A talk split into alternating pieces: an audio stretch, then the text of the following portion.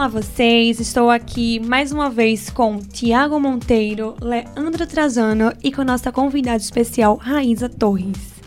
Vamos conversar um pouco agora sobre como é a chegada do primeiro filho.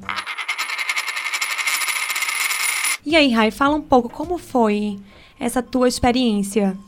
Então, falar sobre a chegada de Pedro causa até emoção.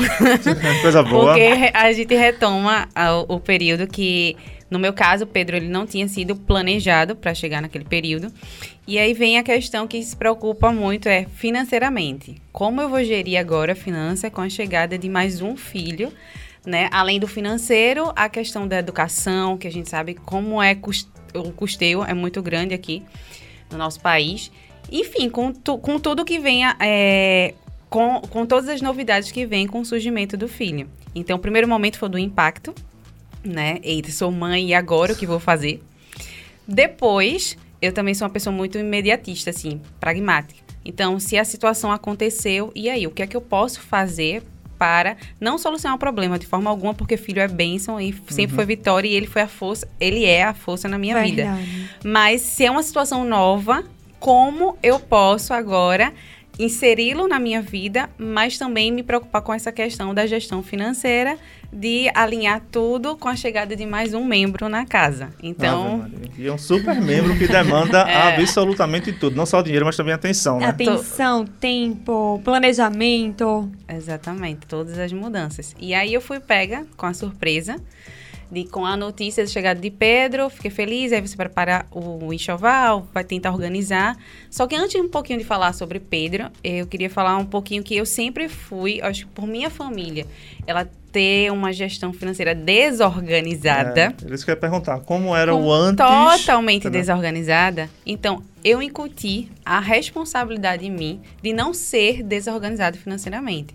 Então, eu já tinha aquela preocupação de nunca extrapolar cartão de crédito, aquelas os conceitos básicos sim, sim. que a gente tem, que já as, te as primazias, bastante. as primazias para a educação financeira, de não extrapolar cartão de crédito, de você gastar aquilo que você realmente pode, de fazer uma economia. E aí eu fui conseguindo me estruturar nisso. E quando eu vi uma versão negativa, eu não queria ser como. Então uhum. eu me esforçava para fazer a diferença.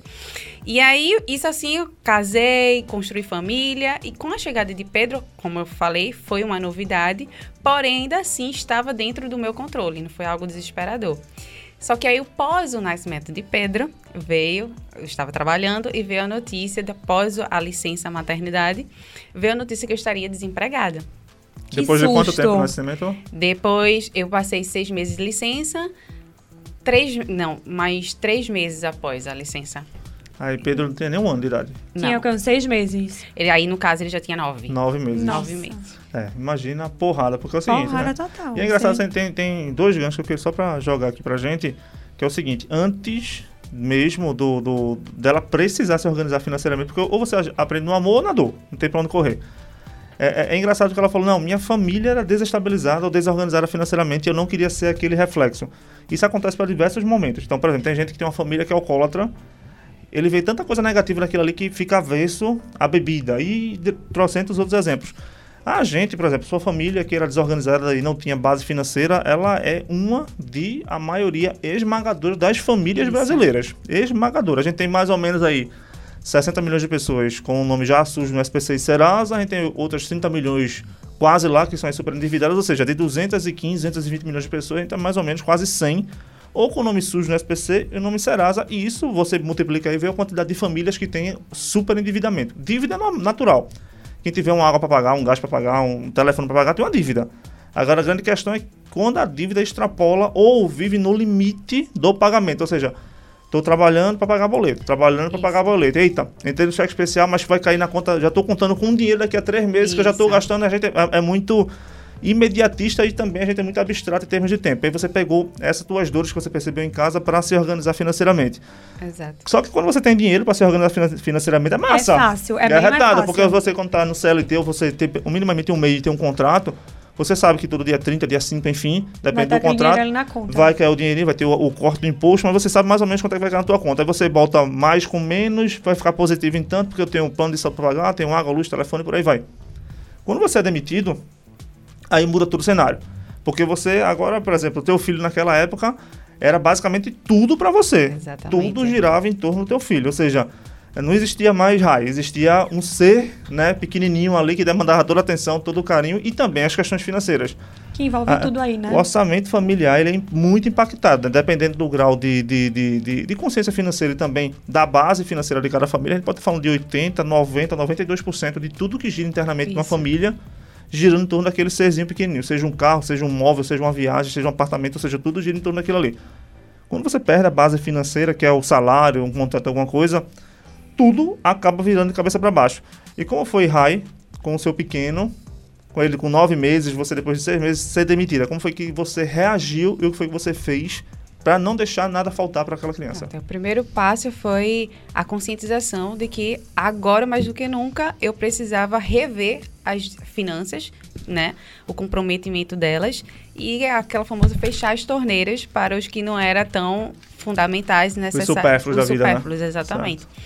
E em segundo ponto foi a questão de, tá, se eu tenho isso, eu tenho que reduzir, mas eu, eu preciso também correr atrás de uma outra renda para poder suprir outras fontes de renda. esse momento. E Perfeito. aí eu uso muito aquela questão da criatividade, né? Acho que você só, só descobre é, alguns talentos, muitas vezes, a- com, A você com a Isso. necessidade. E aí, o porquê eu estou falando isso? Porque minha formação é contadora. E nesse processo, é, eu acabei, pela oportunidade da vida, entrando no ramo imobiliário. E aí eu peguei algumas Aí bases muito da dinheiro, então. contabilidade. Ganhou muito dinheiro, muito dinheiro. mesmo. Pelo amor de Jesus Cristo. Eu ganhei muito aprendizado. eu peguei. É um aprendizado mesmo também, porque a gente vê o quê? De frente com uma situação dessa, a gente termina se separando, porque filho quer motivo maior para você se virar e pular qualquer fogueira. Exatamente. Então, por isso que eu falo assim, que ele realmente, eu sempre me emociono quando eu falo dele, porque ele sempre foi a minha força. Então, nesse momento que eu me vi, eu tinha duas soluções. Ou eu ficava cabisbaixa, desesperada, ou possivelmente entrar numa de- numa depressão, porque financeiramente afeta muito, até o desgaste familiar também, né, por conta da finança.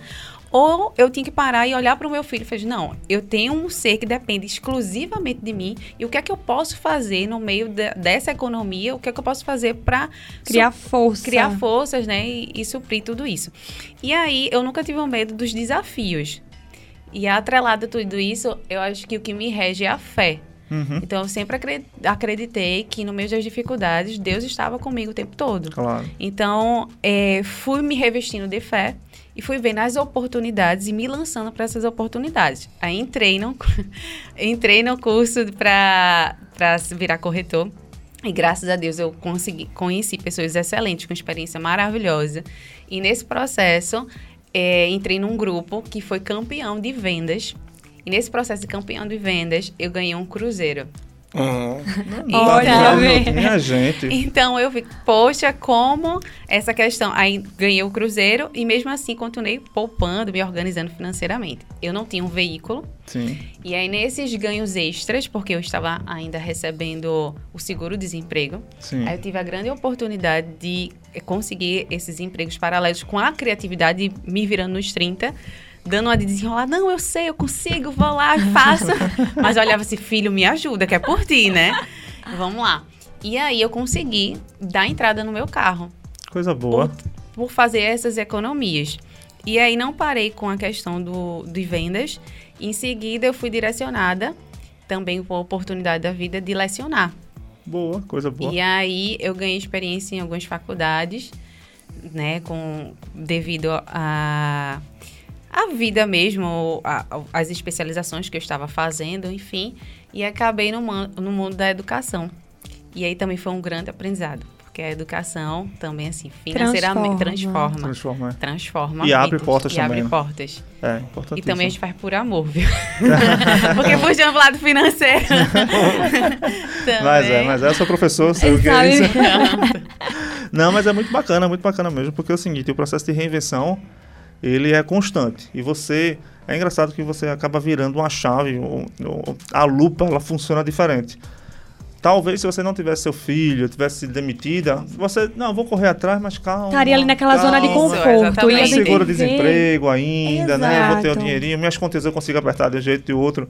A partir do momento que você colocou uma, uma alta responsabilidade, que se chama filho, ou seja, o mundo ele pode girar ao contrário, filho, mas não mexa na minha cria, Isso. né? Nada pode faltar na minha cria. E aí Vira uma leoa, realmente. vira uma leoa, exatamente, misturada com guepardo, com um monte de coisa, né? Senão vai dar uma leoa. E Se aí- transforma. e aí você olha assim, caramba, tenho que me reinventar. Aí o processo de reinvenção é bem bacana. E geralmente esse giro já acontece com uma ruptura muito grande. Ou com uma perda muito grande, ou com, com uma demissão, ou uma frustração. Aí você. É, é o- é aquele pêndulo, né? Choro, fico cabisbaixa, reclamo da vida, coloco a culpa em Deus, porque eu, tô passando por isso, não mereço, meu Deus, ou seja, acabei de ter um filho, eu tô demitida, como é que pode um negócio desse? Ou, Se reinventa como aconteceu, a Raíza deixa eu deixa eu pensar, tem uma oportunidade ali, tem uma oportunidade a colar, é, é, é, dá pra fazer desse jeito, dá pra ganhar, é pouco dinheiro ganhando aqui, mas tem uma oportunidade que eu vou fazer assim, ganhou um cruzeiro, do jeito que ela é pão dura, deve ter vendido o cruzeiro e, e, e poupou o dinheiro, então assim, é, é bem bacana, porque provavelmente, veja, você se, se pegou tua base familiar, voltando um pouquinho, não é esse modelo que eu quero pra mim, nem pro meu filho, provavelmente, teu filho tá quantos anos agora? Quatro. Quatro anos. Então, provavelmente, você, se já não conversa sobre dinheiro com ele, você vai começar a conversar sobre dinheiro com ele. Vai dizer que, o filho, dinheiro não, ave- não nasce em árvore, né? Não é assim que funciona. Aí, aos pouquinhos, você começa a inseri-lo financeiramente falando. Ou seja, uma base que você não teve, que você teve que criar depois de mais velha, ele já vai ter isso como pilar de sustentação para a sua respectiva criação. Então, assim, você está antecipando pelo menos 20, 25, 30 anos de porrada que ele poderia levar para aprender que, caramba, não preciso gastar tudo que eu ganho. Eu preciso realmente poupar. E você, por exemplo, se não fosse o filho barra demissão, esse teu supérfluos que você começou a poupar, talvez você nem imaginasse que fosse supérfluo, porque a gente é treinar, a gente nasce em uma sociedade que é tão consumista e tão ostentadora que supérfluo às vezes vira a primeira necessidade. Então, caramba, eu tenho que ter um celular fodástico para colocar em cima da mesa de um restaurante para quando eu estiver com meus amigos para parecer que eu tenho dinheiro. Depois de um filho, de uma demissão, que você viu que esse meu celular que parece um Tiranossauro Rex. Vai ser, tá, achando ruim, me dá o teu, troca aqui comigo, não tem estresse nenhum não. Então a gente dá, na verdade, o, São outras prioridades. né, é, as sinapses funcionam diferentes, entendeu? Assim, o, o portfólio que a gente enxerga para longo prazo é totalmente diferente. E aí vem a questão da, da- da- do dinheiro. O dinheiro antes era uma gana, era uma necessidade por ter dinheiro. Por quê? Ah, uma roupa, aquilo, lá, outra deu. O dinheiro, paguei as contas do meu filho, tem uma poupança, eu vou poupar porque sabe-se lá o que, é que vai acontecer com meu filho mais na frente. Então você começa a, para depois. Passa a ter mais o sentido dinheiro. de proteção, Isso. não é? Do que de ostentação o dinheiro. À medida que a gente percebe as necessidades que chegam e os riscos que a gente corre, a responsabilidade que tem, como você falou, ter um Zezinho ali que não anda, não faz isso, não faz aquilo, enfim, depende totalmente de mim. Então, o valor do dinheiro ele passa a ser outra, a percepção que a gente tem, né? Isso, percepção foi muito. Realmente, e a percepção se torna outra, né? Assim, você começa a analisar que aquilo ali não faz tanta diferença. E assim, ah, você também vai se moldando financeiramente no crescimento, no acompanhamento do seu filho também. Porque a primeira fase que mais gasta é a fralda e o leite. Aí você acha que já gastou tudo. Aí vem a- a- o ingresso na escola. E não é só apenas a educação né, da, da escola. Aí tem plano de saúde, aí tem o lazer, que agora interage com os amigos, tem investimento, tem enfim. De vez em quando chega uma vacina mais pesada. Sempre essas vacinas. Mas deixa eu te perguntar uma coisa, Aisa. É, no começo, qual era a preocupação? Assim, poxa, tô, tô grávida, aquele, a sensação, um mix de tudo. Mas qual foram as duas maiores que você tinha? Duas ou três maiores que você tinha durante esse período de gestação? O que é que vinha à cabeça? Primeiro de tudo é será que eu consigo ser mãe? Será que eu estou apta para ser mãe? Como encarar esse universo? E a segunda, não vou mentir para você, é a questão finanças mesmo. Mas não é precisava falar por a gente querer falar de finanças aqui, falar de finanças não. Então pode não, falar. mas, é, Não, mas porque- é o que permeia mesmo. Aí agora eu te faço uma outra pergunta. É, depois de um ano é, que Pedro já estava contigo e tal, quais eram as tuas duas maiores preocupações?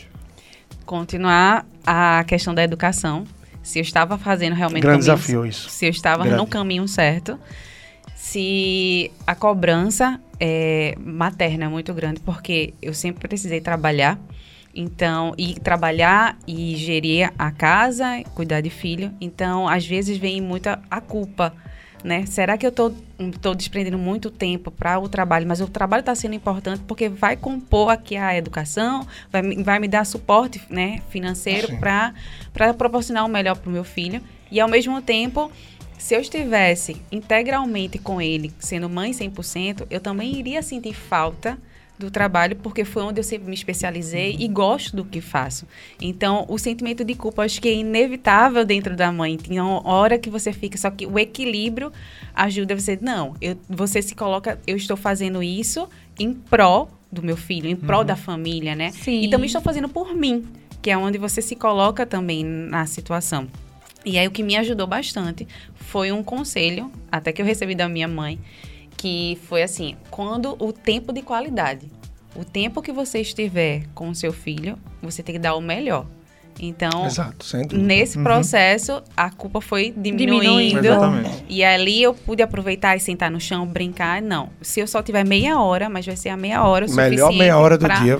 É. Exatamente. É. Pra ele não esquecer nunca, né? É. Pra ficar ali marcado, gravado pra cima. Eu só queria pegar um gancho que o Tiago estava falando sobre a importância de incutir no filho, desde novo, essa questão da educação financeira, né?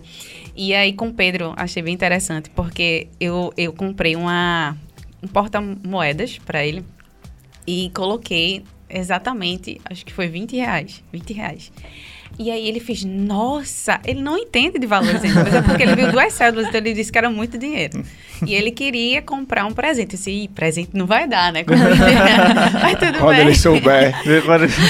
aí eu sei que, em resumo, ele foi até o supermercado e comprou um chocolate que ele queria muito. E ele ficou super feliz porque no caixa quem pagou o chocolate foi ele. Só que no que veio o troco, vieram moedas e mais cédulas. E ele disse: Nossa, eu tenho mais dinheiro. Aí ele ficou meio perdido. Como assim? Mas eu tenho mais dinheiro, pô. eu, né, eu, eu, paguei e agora eu voltei com mais. Mas manda eu chego ele, em... Manda ele ensinar essa, essa, essa, esse truque pra todo mundo. Né? Mas o que me chamou a atenção foi essa. É, ele só tem quatro anos, essa vontade dele de, de pagar aquilo, o objeto que ele comprou, e ele pagar e, e incutir nele assim, ó, oh, filho, sobrou. Mas aquilo que tu quer, só vai ter se tu pagar de novo, uhum. sabe?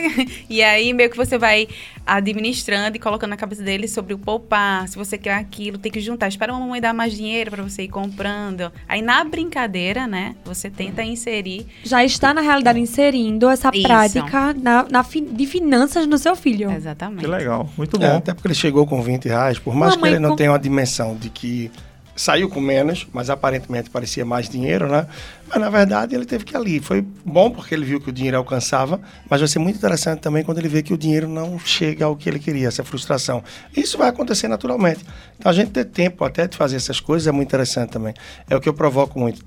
Claro, à medida que vão crescendo as crianças, uma vezinha no mês você tira para fazer uma comprinha de uma hora no supermercado, vai com uma listinha de 10 itens, ou quando for tiver tempinho, dá 10 reais, 15, 20, a depender da idade da criança, diz, olha, isso é para o que você quiser que esse dinheiro dê. Dificilmente vai voltar com aquele valor.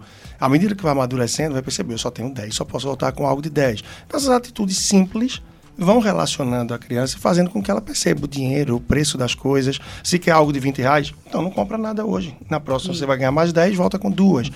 O negócio é a gente dedicar tempo para fazer essas coisas, é o mais difícil. A realidade é que a gente vai no supermercado correndo, a gente faz aquilo correndo e a gente não consegue tanto tempo. Por isso que o conselho de tua mãe, mãe é único, não é um negócio precioso, tempo de qualidade. Então, por mais que a gente dedique pouco tempo, se ele for de qualidade, a gente consegue fazer muito mais do que imagina. Então, a razão pela qual eu nem uso muito, mas está lá em casa. Atrás da porta eu botei uma cestinha. É? Às vezes eu boto o celular ali, mas eu nem preciso, porque eu boto ele carregando. Passo domingo que eu não olho o celular, por exemplo. Eu não trabalho com nada, gente. Então, a gente se esforçar, às vezes, para deixar um celular do lado, para ter esse tempo, isso é que vai ajudar muito. Eu acho que vai marcar para a vida toda da criança. Né? Mas é, é importante porque é o seguinte: como a gente conversou no, no, no podcast anterior, com um, um casal de, de, de amigos da gente é, é, é, o ativo mais precioso que a gente tem é tempo. E aí, a gente conversando com o pessoal lá, a, a, gente sabe, por exemplo, que criança, ela quer atenção. Ou seja, ela quer o teu tempo olhando para ela. E as pessoas um pouco mais velhas, os pais da gente, os avós da gente, o que, ela mais, o que eles mais gostam é, é de reunião familiar, ou seja, as pessoas juntas. Ou seja, entre uma criança e um avô, alguma coisa assim, esse tempo, entre esse intervalo, a gente utiliza de maneira errada porque a gente sai, a gente fica ausente para ganhar dinheiro, aquele negócio todo. A, gente, a, a, configuração familiar hoje em dia é diferente da de antigamente, né? Verdade. É natural o homem e a mulher sair de manhã, tarde e noite, trabalhar em dois, três trabalhos diferentes, expedientes diferentes para ganhar mais dinheiro, para prover coisas para o lar. E aí, esse prover por lá acaba deixando em segundo plano justamente a criação dos nossos filhos, ou dos nossos pequenos de uma forma geral, né? E aí a gente acaba tentando compensar a nossa ausência com coisas. Então você acaba trocando um carinho por um cartão de crédito, você acaba trocando uma atenção por um PlayStation, você acaba trocando determinadas coisas por, enfim, dar outras coisas. E aí essa percepção acaba ficando em segundo plano. Então, por exemplo, eita, o teu filho teve, teve a iniciativa de não, quero pegar o dinheiro, quero comprar, quero pegar e guardar o dinheiro. Beleza nasceu um, um, insight, porque eles sabem, porque assim, a gente acaba subestimando muito as crianças, né? Eles são, eles são replicadores e, e, eles são replicadores vorazes. Eles sabem que chega no momento de um supermercado que você vai abrir a carteira, vai tirar o dinheiro, você vai entregar aquele negócio que se chama dinheiro, passa aquele negócio de plástico vermelho ou azul que você coloca, se chama cartão de crédito. e o pessoal vai te dar aquela. Ele sabe que aquilo ali funciona. Então, a partir do momento que você explica, olha, mamãe não sai de casa para ganhar dinheiro. Mamãe sai de casa para trabalhar. Importante. E ele vai ser recompensado com o dinheiro. Porque na cabeça dele, mamãe sai de casa para ganhar dinheiro, que massa. Então vamos sair que eu quero ganhar dinheiro. Exato. Não, mas não é assim que funciona. Então, esses termozinhos, a gente acaba colocando. Pedrinho, vem cá, senta aqui, olha, essa nota de 20 reais, vê como ela pega, vê que animal é esse que está aqui. Ah, infelizmente você nunca vai mostrar um lobo guará, né? Que é, é muito raro, né? Mas que animal Mas tem esse aqui? lúdica já vai inserindo já, a criança. Já vai. Pra... Explicar com o que trabalha, né? É muito bom é também, é porque sai para ganhar dinheiro, mas com o quê, né? E Não, com... ele trabalha fazendo isso, isso, isso, então ajuda as pessoas dessa forma e tal. Então, com isso aqui, porque a criança passa a ter uma percepção diferente das coisas, porque muitas vezes é o que acontece. Ah, vai ficar muito tempo fora, ou mamãe, ou não sei o quê, ah, vovô tá trabalhando, não, vou sair para trabalhar porque tem que ganhar dinheiro. Não, não é isso. Então a gente mostrar mensagens diferentes, uhum. como a questão que é muito comum, né? Ah, compra isso. Não, não tem dinheiro. Você começa a dizer não tem dinheiro, não tem dinheiro, a criança mentaliza, poxa, não tem dinheiro, não Como tem. assim? Minha mãe sai para trabalhar e não tem é, dinheiro? É. Isso não é não, uma prioridade. dinheiro. É. Isso sai não é uma prioridade, né? É, é verdade. E uma coisa interessante também foi porque eu levei Pedro ao meu trabalho para ele conhecer, né? Que bom. Aí ele ficou, nossa, ficou meio, né? Aí na volta, coincidiu de ser o aniversário de uma tia minha. E aí, nas pressas, eu acabei não comprando o presente. Mas aí fiz um depósito para ela, assim, num valor, né? Aí ele fez assim: Mãe, você não comprou o presente? Eu disse, mãe, eu dei dinheiro pra tia. Aí ele fez, mãe, você deu todo o seu dinheiro? Ou seja, eu sei porque vindo do trabalho. Então você saiu do trabalho, porque é o porque trabalho você, que você ganha, e agora você, você tá dando todo o seu dinheiro. Ou seja, você deu todas as 24 horas que você passou de uma vez para sua tia. Mas é, essa, essa questão de percepção, é, ela, ela, ela impacta muito as crianças. Então, a partir do momento que vocês conseguem trazer de maneira lúdica uma compra, para ele entender que o dinheiro ele é finito. Aí entra a questão daqui a pouco você vai, dar, vai, vai começar a dar mesada, para ele entender que um real, dois reais por semana, para ele acumular para comprar aquele chocolate de cinco, ele vai ter que esperar cinco semanas, ou seja, tem um tempo e caramba, é, demora muito para você ganhar dinheiro. Aquele brinquedinho ali. Aquele brinquedo tem... de 150 reais, imagina quantos, quantos dias você vai ter que juntar para ter esses 150 reais. Ele começa, para criança, veja, a abstração do tempo é muito difícil. Até para adulto você uhum. dizer dinheiro ao longo do tempo, vamos investir por 30 anos. Tem cara que, caramba, 30 anos, sei nem se vou estar vivo. Então, assim, para criança... O não, tempo é muito maior. É muito. E outra coisa, é, é, é praticamente, não é impossível, mas leva um pouco mais de, de, de, de, de cuidado para que ela entenda que, olha, você ganha 5 reais de mesada por semana, então 20 reais por mês, ah, eu quero um PlayStation 5, ah, é 5 mil reais. Vamos multiplicar para ver quanto é que funciona. Ah, papai, mas eu quero, se eu ganhar dinheiro. É, mas papai não ganha dinheiro. Papai ganha mil reais por mês.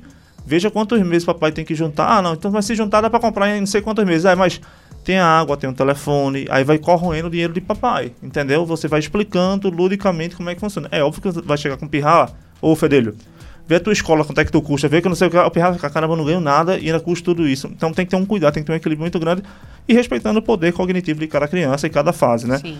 Mas é importante desde pequeno, principalmente que você não teve isso, né? Você foi aprendendo na porrada mesmo como é que é economizar dinheiro, o que é que ganhar, não gastar, supérfluo, por aí vai.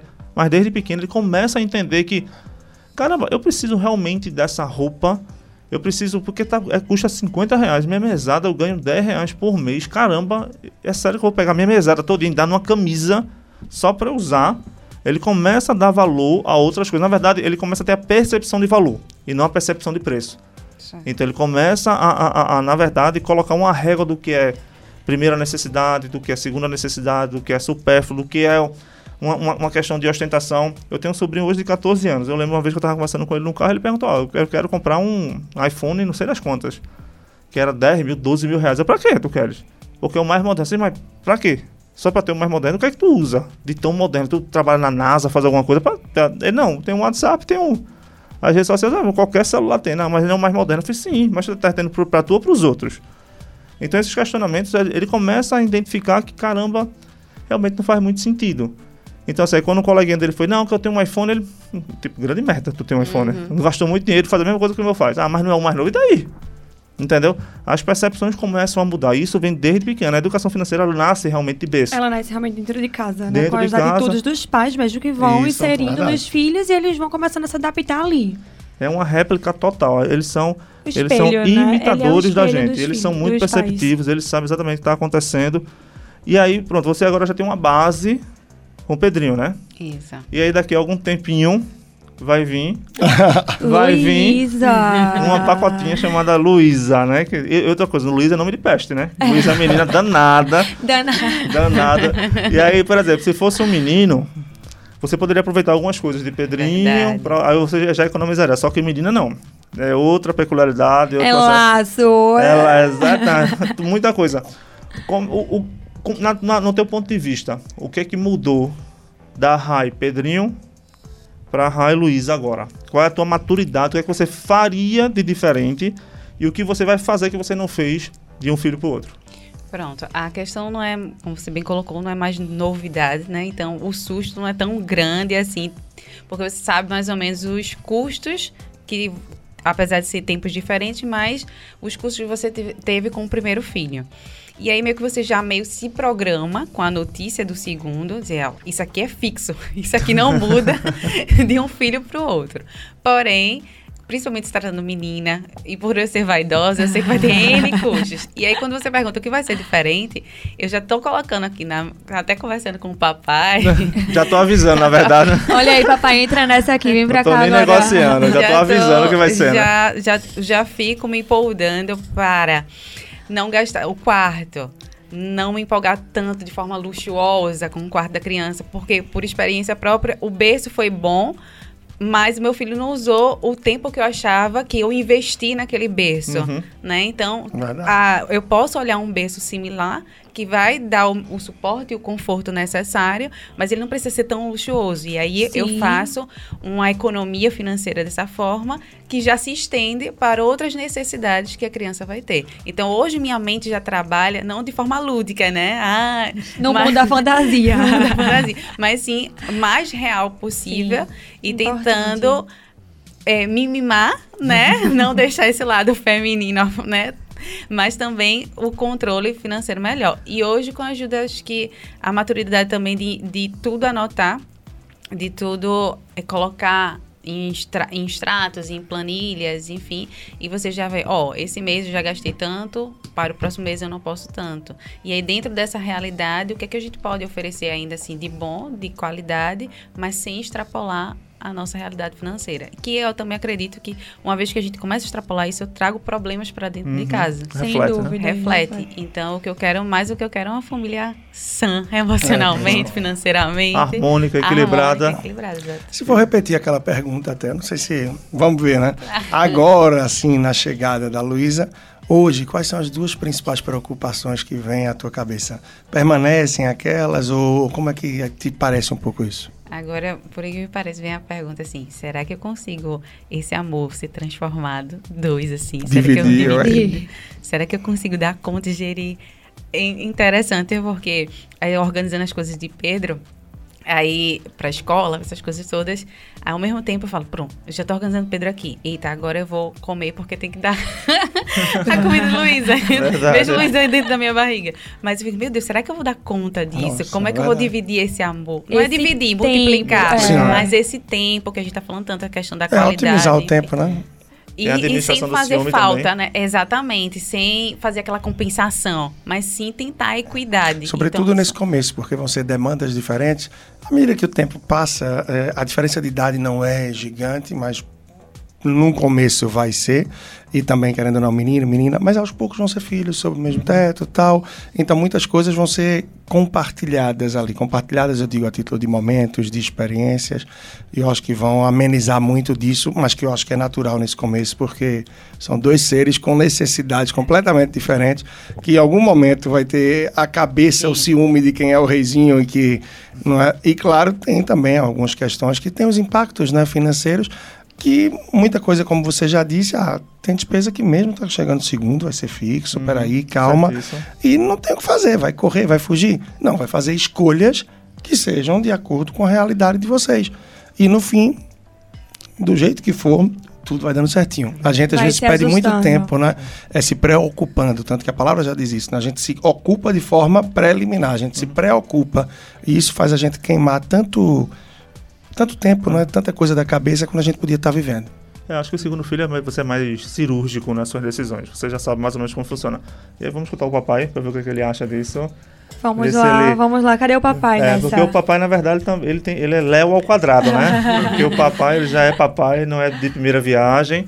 Tem um menino também e vai estar tá vindo agora uma menininha virada para pagar todos os pecados também. Né? Como é que tá? Como é que tá o, o, você é parecido com Raíza, assim, em termos financeiro, financeiramente falando, em termos de organização né? financeira, você teve que aprender, como é que, como é que tá mais ou menos o Leonardo hoje? Na verdade, hoje eu peço muita orientação à Raíza, né, pela formação dela, pela capacidade que ela tem de saber integrar as coisas, de resolver, de solucionar muito bem os problemas.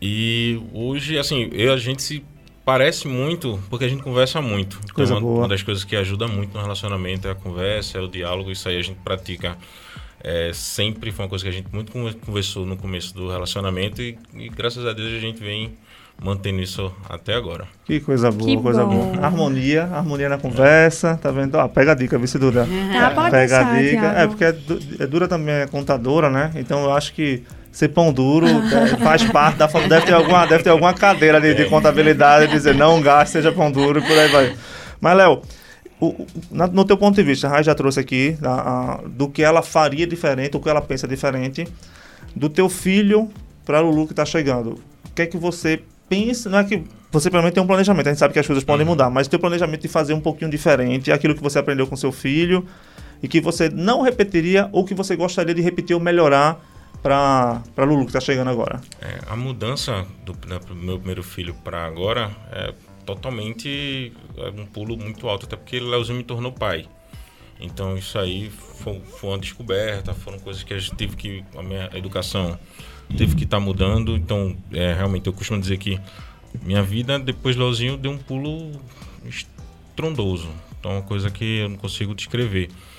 E agora com Luísa, é, o maior desafio que vem na minha cabeça é a integração. Porque hoje Raiza tem um, tem um Pedrinho, a gente tem Pedrinho, né? A Raíssa tem Pedrinho, veio como agregado para mim. Tem a Luiz e tem o Leozinho, que veio pra, vem como agregado para Raíza.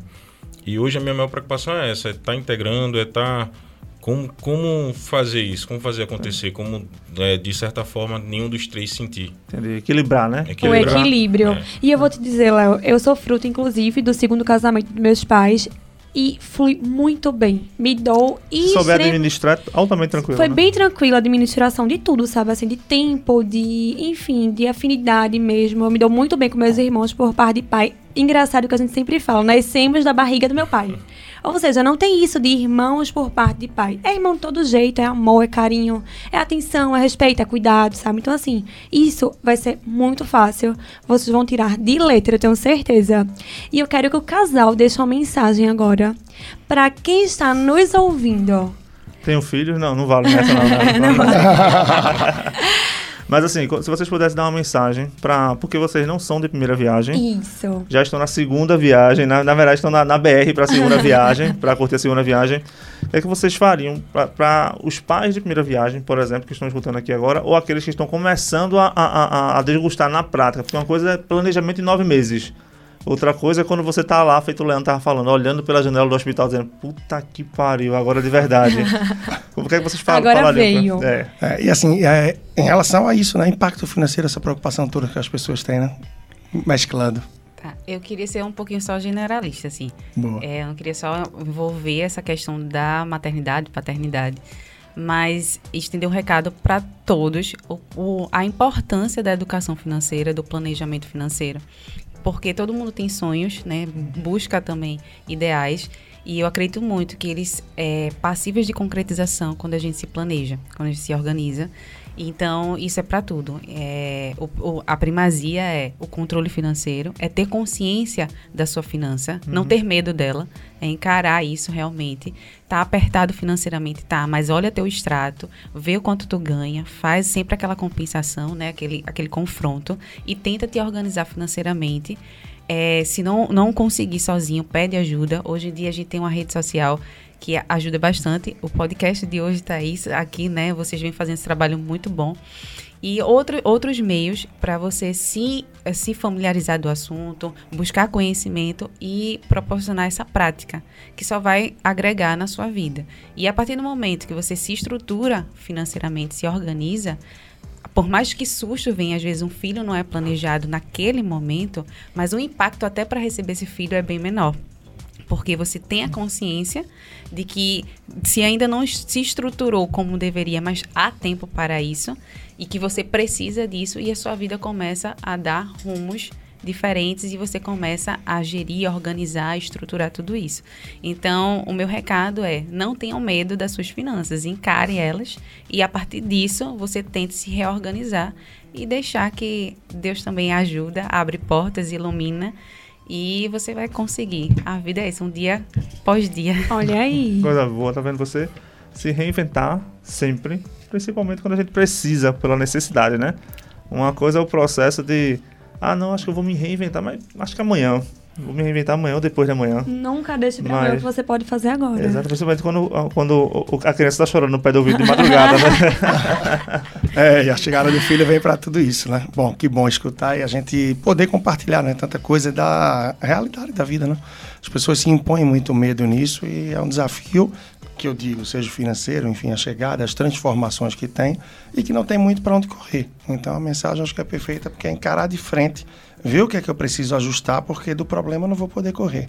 Então, parar, pensar e agir. Então, fica a dica, pessoas. Rai, obrigado. Léo, obrigado. Então, bate-papo super bom, tranquilo, interessante. E ficam as dicas aí para quem tiver pai de primeira viagem, mãe de primeira viagem e para quem tá esperando um pacotinho feito Rai está. Um abraço a todos. Abraço, obrigada a vocês, até logo. Até a próxima.